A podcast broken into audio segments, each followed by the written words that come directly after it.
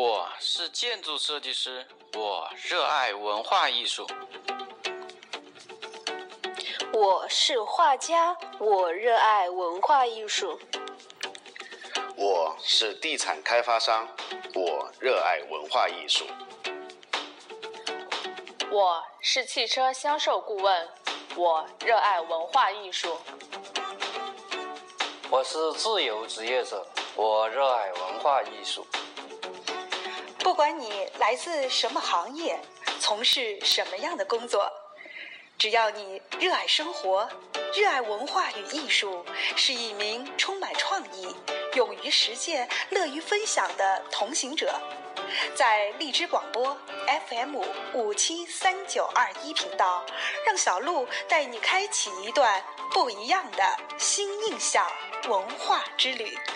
让激情点燃梦想，让自信伴我们一路前行。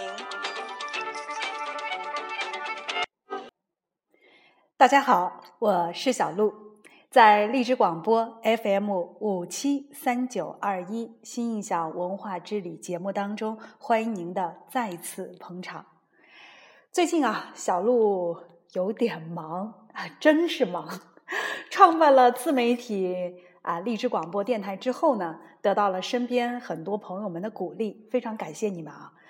呃，于是的话呢，我呢这个经不起表扬，这一表扬、一鼓励、一加油，我就再接再厉，又开通了小鹿新印象文化之旅的新浪博客、新浪微博，而且呢还弄了一个新印象文化之旅的微信公众号，所以呀，这个忙得不亦乐乎。如果你对小鹿的自媒体感兴趣呢，还可以通过刚才说的那三种方式呢来搜索和了解。这个自媒体啊，看起来很美妙啊，但其实创办当中呢是要花费大量的精力和时间。自编自导节目啊是个技术活儿，同时啊也是个体力活儿。所以最近呢，我就是呃这个工作之余又来忙这个节目，的确是。啊，有点这个精疲力尽啊。呃，如果是在节目当中有不周全的地方呢，我真的很想跟所有的观众朋友们说一声，请你们多多包涵，多多谅解。毕竟是我一个人啊，在做这么多的管道下的这样的一些活动和这么多的一些啊所谓的自媒体的内容。嗯。前段时间刚刚过完暑假，对吧？很多家长还有包括朋友们都会带着孩子们去电影院看电影，而且我们也知道电影的发展历史呢是非常悠久的。中国的电影的诞生呢是在一九零五年，那自从电影发生了之后啊，应该是诞生之后啊，这个电影的播放形式呢，我们也发现它也在慢慢的演绎，开始发生了一些变化。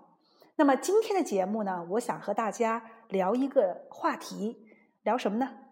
我们就聊一聊从露天电影到汽车影院的那些事儿。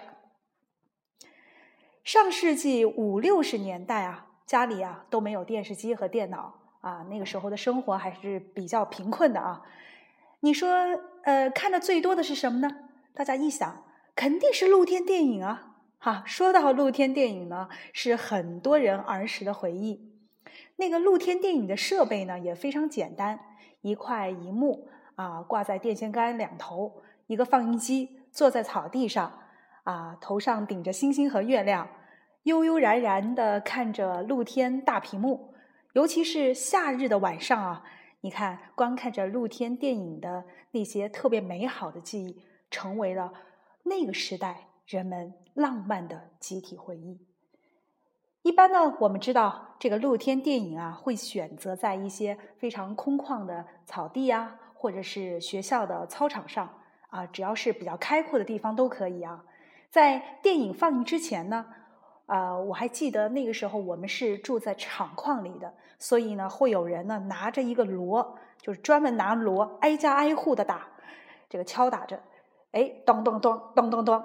这个时候我们就知道啊，今天晚上一定有电影播放了。那小朋友们就特别的这个激动啊。那围绕着露天电影呢，也发生了很多非常有意思的这个趣闻趣事儿。那么最有意思，而且是我们大家印象最深刻的事情呢，就是占座位。你有没有这样的经历呢？一定有，就是很多人为了抢在最前排，所以呢，都会在电影还没有播放之前呢，就端着自家的板凳啊，先放在场地上最好的位置，然后呢，贴上自己的名字。这个板凳呢，就代表着这个你的人已经到了，所以呃，经常是电影没有播放之前，人没有来之前，这个板凳啊，可是齐刷刷的全部这个排好了。那么看电影的人呢，都是房前屋后的邻居啊，所以电影播放的时候呢，大家也就会这个家长里短的呃说一些很有意思的一些。一些这个话题，有时候呢，随着这个剧情跌宕起伏，啊，有时候也就笑的是前仰后合的。可是我们也知道啊，在这个文革的时候啊，呃，因为文革时候嘛，这个电影片子呢会有一些要求啊，所以呢，影片呢也不能太过于自由，那个内容呢也多半是一些战争片比较多啊，所以看着看着呢，这个大家呢这个审美呢也就出现了疲劳。尤其很有意思的事情啊，就是观看的这些电影太多了，所以呢，对于电影里的一些情节，还有包括台词、动作呢，都记得非常的清楚。啊，比如说这个播放一个电影，大家。我们看到了这个屏幕当中有一句话，就说我们要高举什么什么什么的旗帜。好，这个时候我们就会发现下面的这个内容就是 拿着一把刀就出来了。所以朋友们在一起啊，为了消遣，就会互相搭配着演一些啊电影里的一些片段，啊，有点像那个样板戏的感觉啊。那时播放最火的片子呢，应该是《列宁在十月》，还有这个啊《侦察兵》等战争片。也许是电影看多了，所以那个小朋友们啊，尤其是男孩子们，喜欢拿着枪、拿着这个剑啊，当然都是假的哈，那些玩具枪、玩具剑，开始呢啊玩一些战争的游戏，也开始模仿和喜欢电影里面的一些英雄角色。那么随着时代的发展和推移啊，每家每户的生活条件呢也变好了，所以呢就不再是以前那样什么也没有。现在呢有了电视机。对吧？这个电视机啊的出现呢，的确是给大家的生活啊带来了很多的变化，尤其是看电影的方式呢，也开始发生着变化。一种新的电影播放器出现了，你还记得是什么吗？那就是 VCD 播放器，有没有印象？我还记得那个时候 VCD 机啊可火爆了啊，不仅可以看电影，还可以唱卡拉 OK。啊，我记得那个时候放学的时候啊，就开始一回到家呢，就拿着这个麦克风就不放手啊，就开始在家里拼命的 K 歌。可以说，每户人家都在努力的赚钱啊，希望给自己家添置一些这个啊家具啊，或者是电器。这个电器当中呢，最火最流行的就是 VCD 了啊。所以说呢，因为 VCD 的普及，所以大街小巷啊，都开设了很多的。这个电影碟片的一个啊，这个租租呃，应该叫做呃租赁的一些店铺，就是它可以呃让你们去租一些电影碟片回家来看。那我们把这个就叫做文娱店吧。呃，像一些少男少女们啊，就喜欢扎堆在这些文娱店里呢租电影碟片，然后拿回家放在 VCD 当中播放出来。哎，这种感觉啊。跟 看露天电影还真不一样。那个时候看的最火的，而且最多的片子呢，就是香港的电影大大片啊，什么《甜蜜蜜》啊，还有什么成龙演的很多的武打片都有啊，选择的这个种类也挺多的。而且就是在那个时候，不少的。电影演员，尤其是香港演员，成为了当时少男少女们的心中偶像，包括什么发哥啊、周润发，什么张曼玉，对吧？林青霞都是一代男神女神呢。如今的人们要愿意去呃这个家里再拿个 VCD 来看，那是不可能的，是吧？那这个时候呢，大家可能更多的就是用电脑啊，在网上看电影了，对吧？但是呢，这个网上看电影呢，并不是成为一种主流。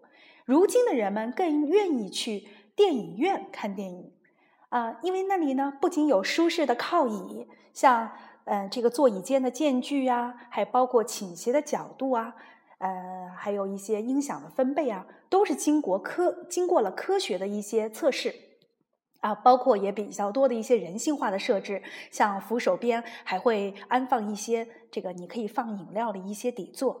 哎，就连我们看到的一些电影海报啊，设计的都非常的有创意。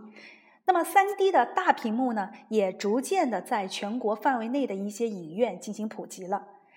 这种可以带给观众更多体验感受的观赏方式呢，受到了现代人的喜爱。